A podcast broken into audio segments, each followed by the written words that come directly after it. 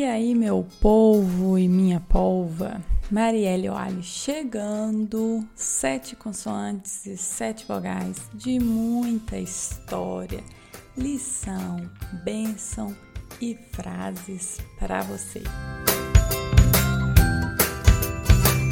Para vocês não ficarem acostumados, hoje nós vamos começar diferente. Hoje eu vou contar a história primeiro, depois eu vou falar a frase que essa história me traz.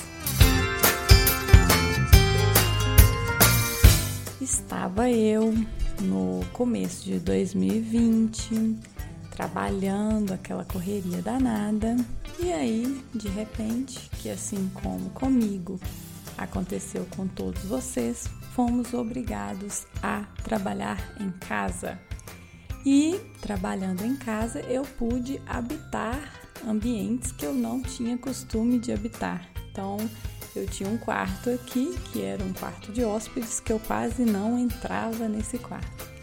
E aí decidi colocar o meu escritório nesse quarto. E nesse quarto tem uma pequena varanda.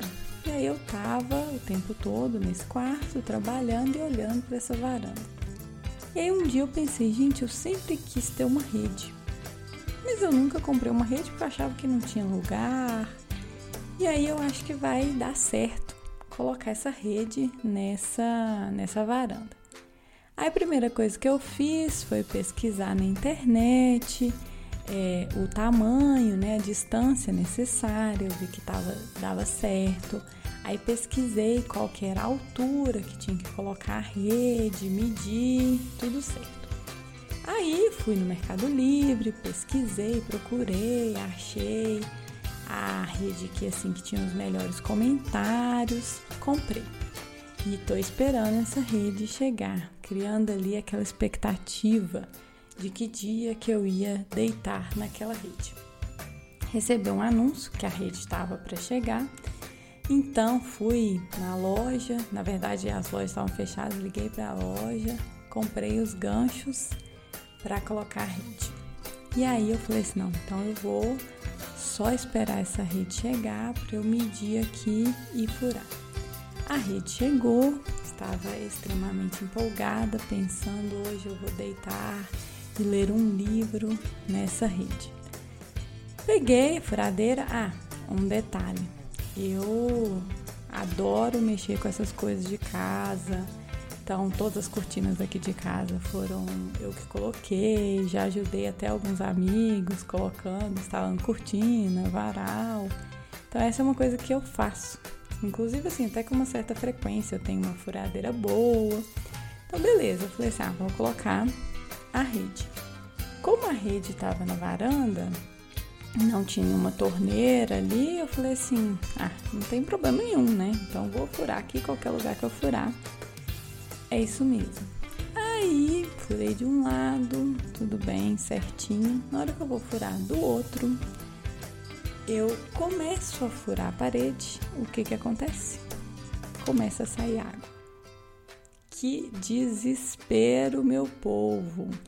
Alguém já passou por alguma situação parecida? Me conta aí. E aí eu não sabia o que, que eu fazia. Se eu pegava um balde, se eu tampava o buraco, se eu ligava o bombeiro, porque eu estava sozinha em casa na hora, inclusive. E aí eu fui, peguei o balde e liguei pro bombeiro. Aí o bombeiro me orientou ali, caçar o registro para desligar a, a água e falou que em breve ele chegaria, né? E aí, enquanto isso, eu fiquei ali meio desesperada, tentando achar alguma coisa para tampar o buraco.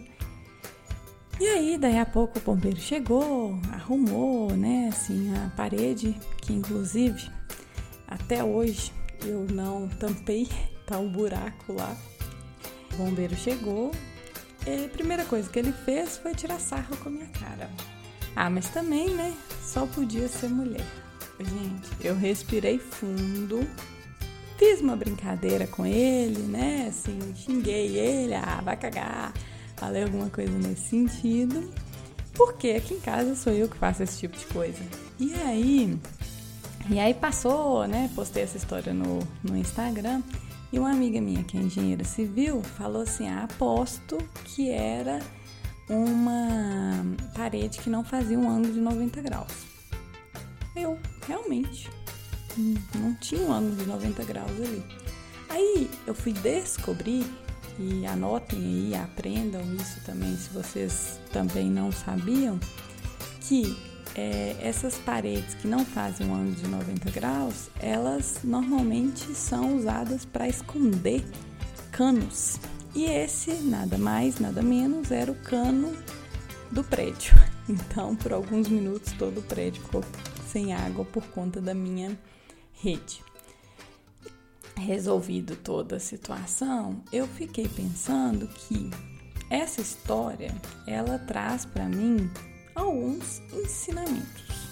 Primeiro ensinamento: a gente pode pesquisar tudo, né? Igual eu pesquisei como que instalar rede, a gente pode comprar melhor rede, mas às vezes a gente precisa de alguém que é especialista para fazer essa situação. Então, se eu tivesse chamado alguém aqui em casa, provavelmente não teria cometido esse erro.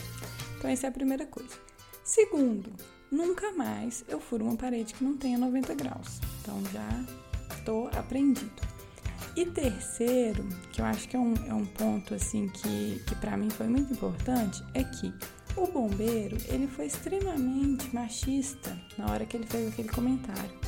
Mas, ao mesmo tempo, ele foi extremamente solícito em vir na minha casa e demorar 30 minutos e me ajudar. Então eu podia escolher brigar com ele, ficar com raiva por causa desse comentário, ou me sentir grata por ele ter me ajudado naquele momento que para mim era muito importante. Então, anota aí a frase que eu quero que vocês conectem com essa história. Nada na vida é em vão. Se não é bênção, é lição. Nada na vida é em vão. Se não é bênção, é lição eu aqui consegui listar algumas lições para vocês dessa, dessa pequena história. E eu sou uma pessoa que eu levo isso para minha vida. Então, tudo que acontece comigo, um fracasso, né, alguma dificuldade que eu passo, ao invés de perguntar por que comigo, eu pergunto para que comigo? Eu tento olhar buscando qual o aprendizado que eu vou tirar daquela situação. E aí isso já, já me conecta com a lição. Por mais que aquela situação não tenha sido uma bênção, se eu me conecto com a lição, eu já, eu já aprendo, eu já me sinto um pouco melhor. Mais uma vez, a nossa frase: nada na vida é em vão se não é bênção, é lição. Eu vou contar para vocês um caos que aconteceu recentemente, que eu gravei o podcast Nota 6 com Mauro Fantini e a gente gravou, foi super divertido, inclusive eu falo dessa frase com outra história, porque essa frase ela é, ronda a minha vida em diversos momentos. Acabou o podcast, ele foi, gravou, aí ele me mandou o link e aí ele mandou o link, eu baixei. Aí no mesmo dia à noite ele falou assim, Marielle, você baixou a, o podcast, né, a nossa live? Aí eu falei assim, baixei. Ele, por quê? Ele falou assim, porque eu simplesmente gravei outro depois e salvei em cima. Aí eu fui, virei para ele e falei assim, é, Mauro, nada na vida é em vão.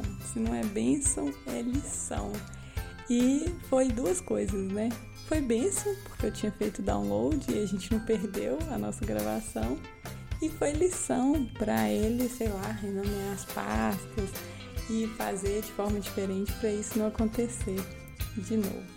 E aí eu queria deixar um convite para vocês pensar a última coisa de ruim que aconteceu no dia de vocês, alguma coisa que vocês ficaram assim extremamente chateados e bravos e tenta tirar uma lição disso.